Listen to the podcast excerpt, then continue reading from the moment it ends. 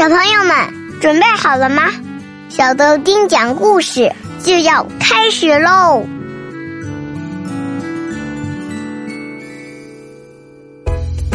大家好，我是小豆丁。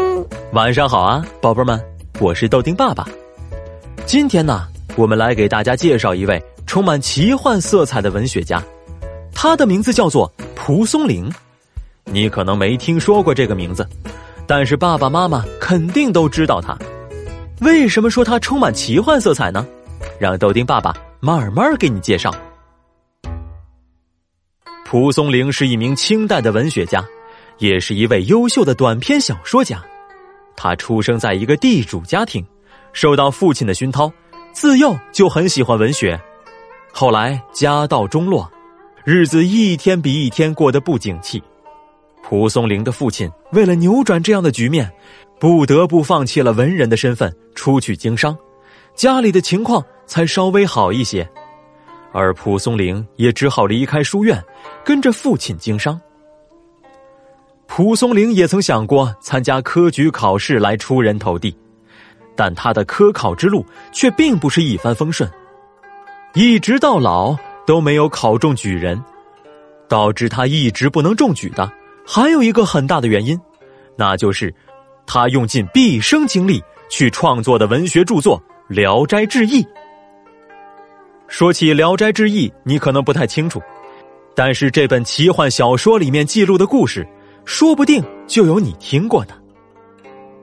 蒲松龄和大多数人一样，在很小的时候也喜欢听一些关于神仙鬼怪的奇闻异事。在他屡次落榜、郁郁不得志的时候，受到一位老先生的启发，为自己找到了新的目标。他决定要把这些民间的奇闻异事汇总起来，写成一部小说。为了收集那些民间的故事。蒲松龄在路边开了一个茶水摊，一方面可以补贴家用，另一方面也更加方便他向路过的人收集民间故事。如果有人能带来非常精彩的故事，就可以在他的茶水摊免费喝茶。久而久之，他就收集了大量的资料，在他四十岁的时候，开始了《聊斋志异》的创作。在这部小说里。有很多的故事，都是关于书生和美丽的妖怪的。这些女妖都有一个共同的特点，她们的长相都非常漂亮，而且不嫌弃书生贫穷，不顾及封建礼教以及媒妁之言的约束，就算没有人做媒，也愿意嫁给书生，和书生一起生活。而那些书生都很有才华，情感丰富，但就是没有好的运气。郁郁不得志，女妖和书生在一起，不仅处处照顾书生，红袖添香，而且还会尽自己所能达成书生的各种愿望。这些愿望可能是钱财，可能是功名利禄等等。书中的书生就是蒲松龄自己，所有的故事都是来自蒲松龄一个穷秀才对于生活美好的想象与愿望。他的好友曾经劝他专心科考，因为对于一个想要进入仕途的人而言，总是去写一些神仙鬼怪的故事，实在是有些不务正业。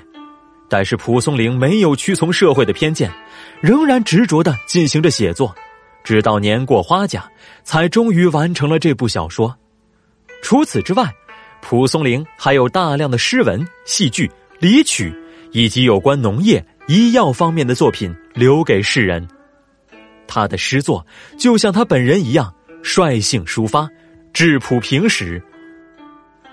中年的时候，蒲松龄做了私塾的老师，曾写过《醒身语录》《怀行录》等教人修身齐家的书。晚年的时候，《聊斋志异》基本完成，蒲松龄转而热心的为民众写作。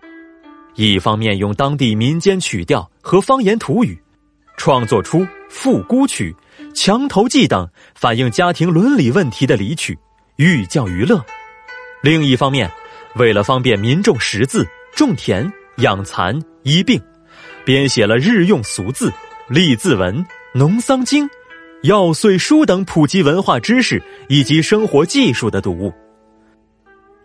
蒲松龄的一生虽然贫穷而不得志，但蒲松龄也是伟大的。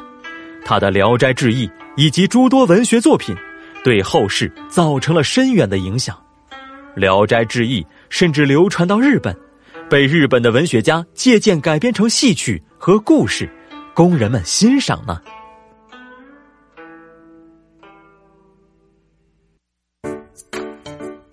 好了，今天的故事就讲完了。今天的问题是：蒲松龄有没有考中举人呢？知道答案的宝贝儿，赶快在下面的留言板告诉大家哟。我们明天见啦！小朋友们，拜拜，拜了个拜。